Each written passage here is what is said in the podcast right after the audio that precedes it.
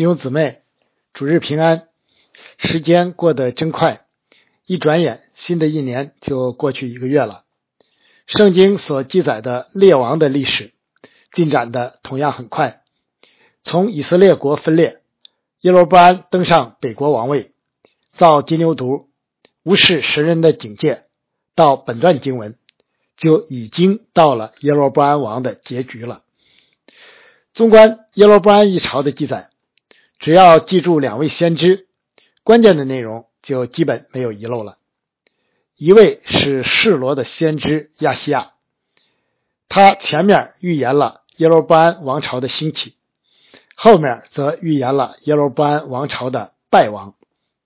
另一位是来自南国犹大的无名神人，他奉耶和华的命，当面斥责耶罗波安。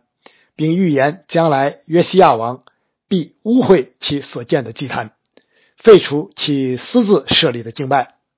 只可惜这位神人却未能善始善终，令人遗憾。今天要分享的十四章的前二十节经文可以分为两部分。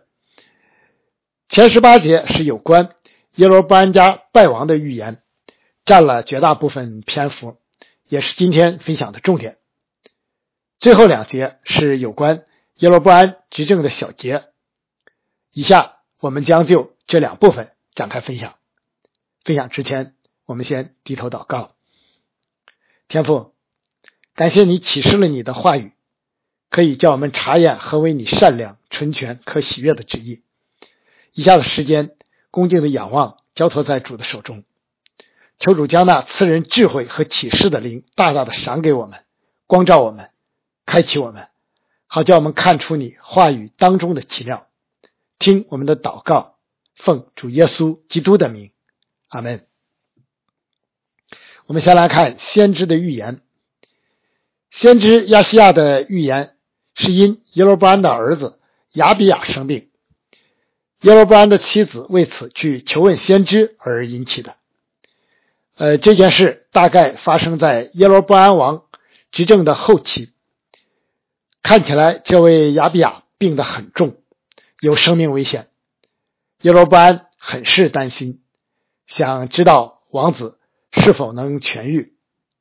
呃，由此推测，他也许是耶罗波安的太子，王位的继承人。不过，除此处的记载外，我们再没有其他的资料。耶罗波安尽管顽梗悖逆，但却显然知道在哪里可以找到答案。生命在耶和华神的手中，想知道儿子的病的结果如何，就必须求问真神。耶罗波安尽管自己设立了金牛犊和祭司，但他心里清楚，到伯特利是什么也得不到的。此时。他记起了那位多年前预言他德国的真先知亚西亚。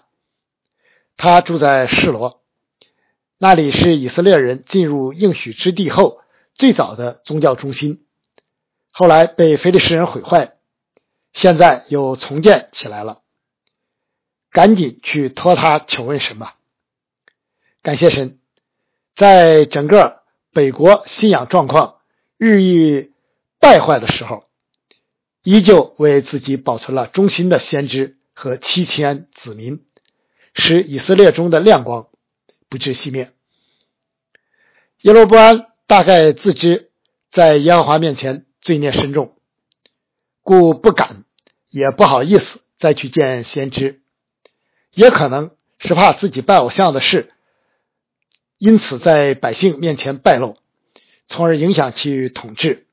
于是就打发自己的妻子呃前去，呃不过他还是不放心，怕大张威势而去，呃不被接待或得不着实情，就指使他乔装为普通妇人，带着一般人的礼物来到先知的住处，企图蒙混过关。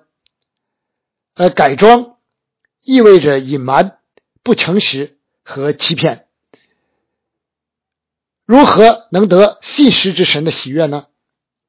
圣经记载，扫罗、亚哈和约西亚三位王都曾改装求问或上阵，但却没有一个蒙混过去，都没有逃脱悲惨的结局。现在耶罗伯安也如此行，呃，结局可想而知。诗人说：“耶和华，你已经监察我，认识我。我坐下，我起来，你都晓得。你从远处知道我的意念。我行路，我躺卧，你都细察。你也深知我一切所行的。人的一切，哪怕是心思意念，神从远处都知道。更何况只换件衣服呢？欺骗的伎俩。”充其量只能瞒得过人，却是无论如何也瞒不过神的。这边耶罗波安的妻子一动身，那边耶和华神就拆穿了其中的把戏，将实情早早的呃通报给先知，静候其光临。这提醒我们不要自欺，也不要欺人，却要记得。天上的神总不打盹也不睡觉。呃，说来也有意思，先知此时年纪老迈，像以撒和以利一样，眼目发直，不能看见，改不改装，其实作用不大。呃，我们都知道，先知是神的代言人，预言宣告的乃是耶和华神的旨意，故此。所求于先知最重要的，莫过于对神的忠诚和对人的勇敢。这其实是同一件事的一体两面，是互为表里的。没有对神的忠诚，如何能勇敢的对人呢？而没有对人的勇敢，对神的忠诚又如何表现出来呢？如果说上一章的两位先知，留给我们的既有经验又有教训的话，那么本章在这位肉体的眼目看不清楚，属灵的眼目却异常敏锐敏锐的老先知亚西亚身上，我们看见的就是这样宝贵的品质。当年面对着如日中天的所罗门王，这位老先知毫不畏惧，勇敢的预言。神要赐耶罗波安十个支派，呃，导致其逃亡埃及。现在面对着背逆神、不顾自己预言的新王耶罗波安，先知依旧充满勇气，将神将神严厉审判的预言直言不讳的宣告出来。如今我们在世上服侍主，岂不应该像老先知一样吗？在这弯曲背扭的时代，面对世俗、强权、异端和日益严峻的社会环境，教会敢于忠实的传讲并坚持真理吗？面对政府官员、单位领导、弟兄姊妹以及家人和亲属，啊，教会领袖，啊，尤其是那些传讲神话语的人啊，勇于指责一切的罪恶和不公吗？分析其历史人物，我们似乎头头是道、明明白白，但应用于自己当下的处境，哪怕只是一个是否继续在守望教会聚会的表态，或是守望教会是非法的、将被取缔的威胁，应对起来怕是都没那么轻松了。因此，无论是教会、教会领袖，或是普通会众，总要记得，对神忠诚和对人勇敢，乃是基督徒行事为人的基本准则，是每个人都要向神负责的。先知亚西亚的预言，如同水中扩散的波纹，包括三层，一层比一层范围更广。三层共同的特点，就是都是凶言。没有什么好话。第一层是关于耶罗波安的儿子亚比亚的，是耶罗波安直接所求的。预言说他将不得医治，他呃母亲一回家，他就将死去。尽管从当下看的确不是什么好消息，但从长远看却不是如此，因为针对耶罗波安家严厉的审判马上就要来临。在此之前，因病离世，逃脱了被剪除的厄运，也可谓善终吧。亚比亚之所以能享有这样特殊的待遇，乃是。因为在耶罗波安的家中，只有他向耶和华以色列的神显出善行。在犹太人的传说中，太子亚比亚并不赞同其父亲的宗教政策，甚至将负责拦阻以色列人前往耶路撒冷朝拜的卫兵废去，故只有他能享有哀荣，得入坟墓。呃，我们大概没人。认为死亡是好事总是希望自己能活得更长一点。但使徒约翰却明明听见，你要写下：从今以后，在主里面而死的人有福了。圣灵说：“是的，他们吸了自己的劳苦，做工的果效也随着他们。”其实，对圣徒而言，脱离了肉体，不仅能脱离世上的劳苦征战。患难、忧伤与眼泪，而且能常与主同在，岂不是好的无比的呢？使徒保罗视此为极大的幸事。作为圣徒活在世上，乃是为完成神交托我们的责任，其他都不过是辅助而已，没什么值得留恋的。我们常常祷告。求神救我们脱离凶恶，死亡有时正是神拯救一人的途径之一啊！这里有善行的亚比亚如此，后来敬虔的约西亚王如此，历史历代的许多圣徒也是如此。如果我们真明白这一点，死亡就没那么可怕了。赞美主，他的智慧无法测度。第二层是关于耶罗波安家的，呃，不知当时老先知宣讲这一段的时候是什么心情？我感觉应该不会太好。与当年在路上宣告耶罗波安即将德国相反，仅仅经过了二十几年，先知就不得不向同一个人宣告严厉审判即将来临的预言。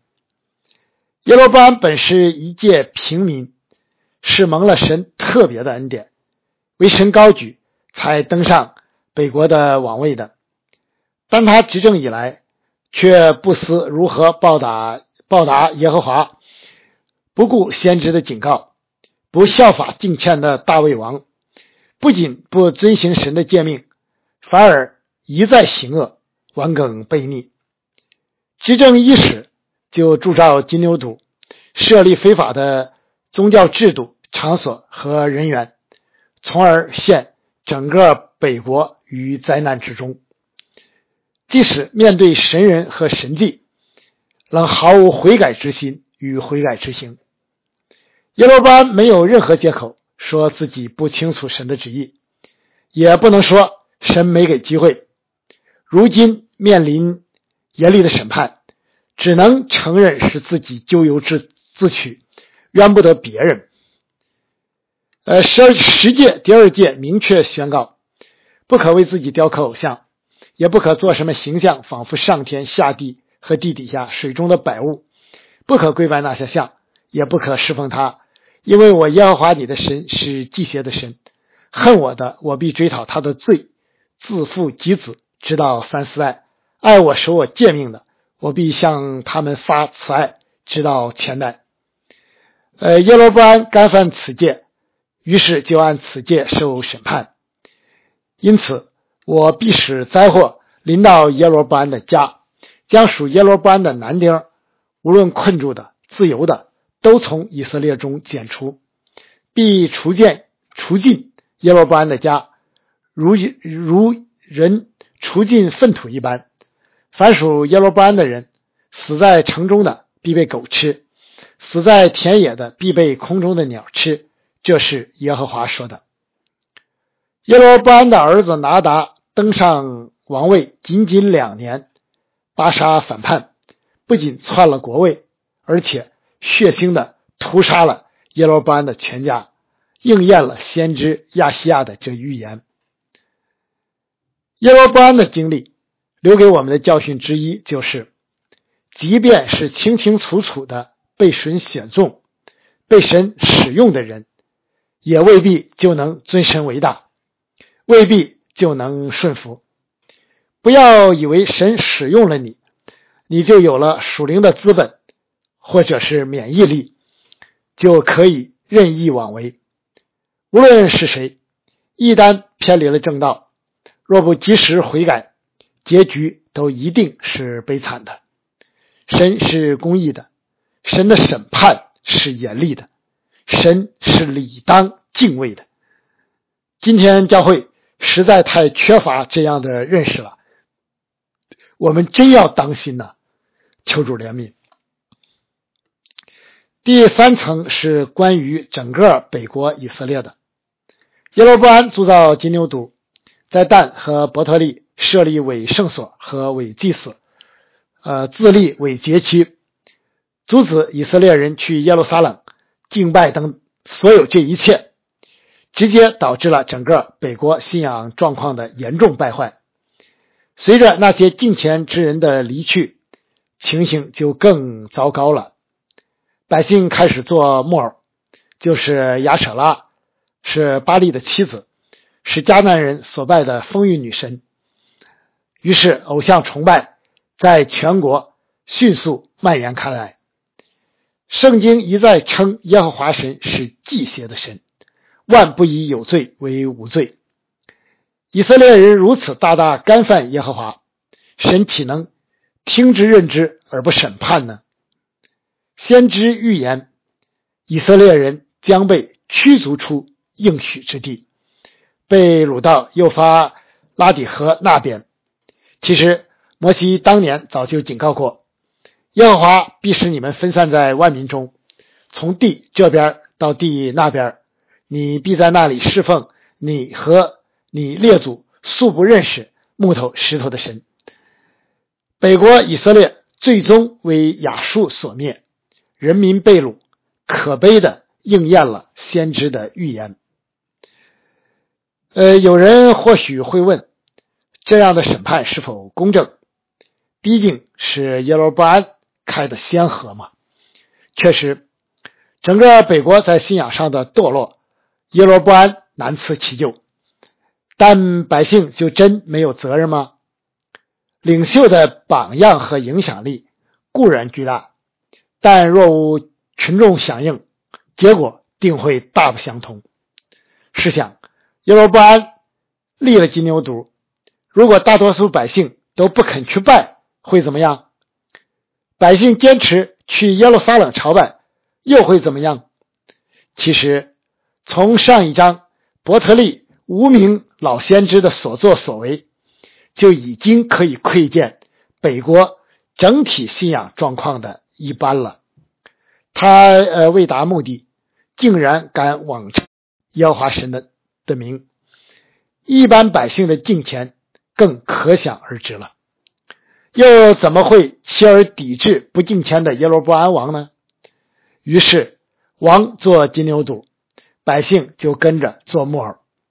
从立国开始，北北国的信仰状况一路下滑。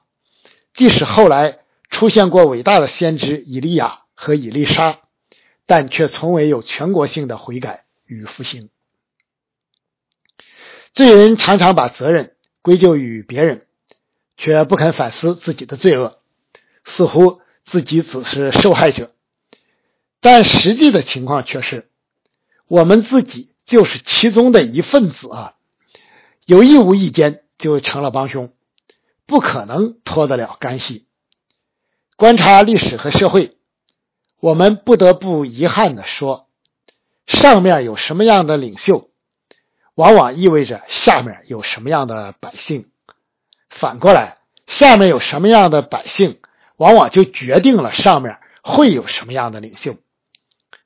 作为神的教会，我们若不能从世界分别出来，呃，而是随从世界的风俗，我们怕是难以指责别人吧。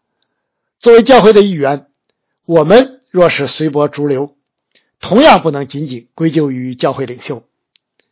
每个人都要为自己的所作所为负责，因为我们都要向神交账。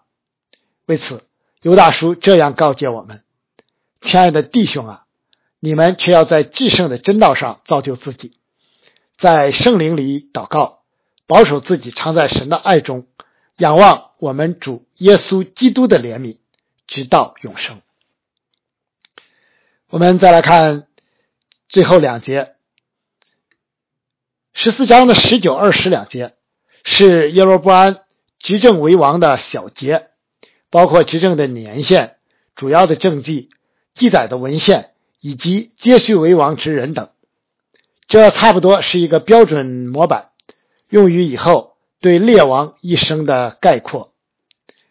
耶罗波安王尽管在位时间不算长，呃，这个耶罗波安王尽管在位时间不算短，从其建造事件和德萨两个首都来看，也应该是有所作为的。但经文却仅提到了他怎样征战，再没有其他。呃，有意思的是，经文并没有提到耶罗波安王的安葬情况。先知当年曾预言，他们家只有亚比亚得入坟墓。看来耶罗波安死后也不能安息，因为他一生背逆耶和华，只能处于神的震怒之下。由此，我们可以观察出人看历史与神看历史的天壤之别。人所注目的不过是日光之下所谓的丰功伟绩。诸如权力、国土、财富、政绩、胜利，甚至建筑等等。所罗门王还在世时，就已经看明白这一切都不过是虚空的虚空，虚空的虚空，凡事都是虚空，在神的眼中实在没什么价值。而神所看重的，岂不是你要尽心尽性？尽意尽力爱主你的神，以及爱人如己吗？每一个人都要最终都要站在神的台前，都要为自己在世期间的所作所为接受神的审判。那些领受了从天而来之意象的神的子民，就更要谨慎小心了，因为审判要从神的家起手。因此，在结束。今天的分享之前，让我们再次重温十诫的第一和第二诫。这是诫命中第一要紧的，是作为负面典型的耶罗波安王留给我们最明显的警戒，也是我们时刻都不可忘怀的。我是耶和华你的神，曾将你从埃及地为奴之家领出来。除了我以外，你不可有别的神，不可为自己雕刻偶像。也不可做什么形象，仿佛上天下地和地底下水中的百物，不可跪拜那些像，也不可侍奉他，因为我耶和华你的神是祭邪的神，恨我的，我必追讨他的罪，自父及子，直到三四代；爱我使我诫命的，我必向他，我必向他们发慈爱，直到千代。也再次重温作为正面典型的大卫王。所留给历史历代圣徒的教训，从而使我们能时时刻刻的顺服主、跟随主，一生都不偏离。当存畏惧侍奉耶和华，又当存战惊而快乐。当以嘴亲子，恐怕他发怒，你们便在道中灭亡，因为他的怒气快要发作。凡投靠他的，都是有福的。阿门。纪念。远方秋雨圣约教会征战中的弟兄姊妹与战友们，求主保守看顾他自己的教会，阿门。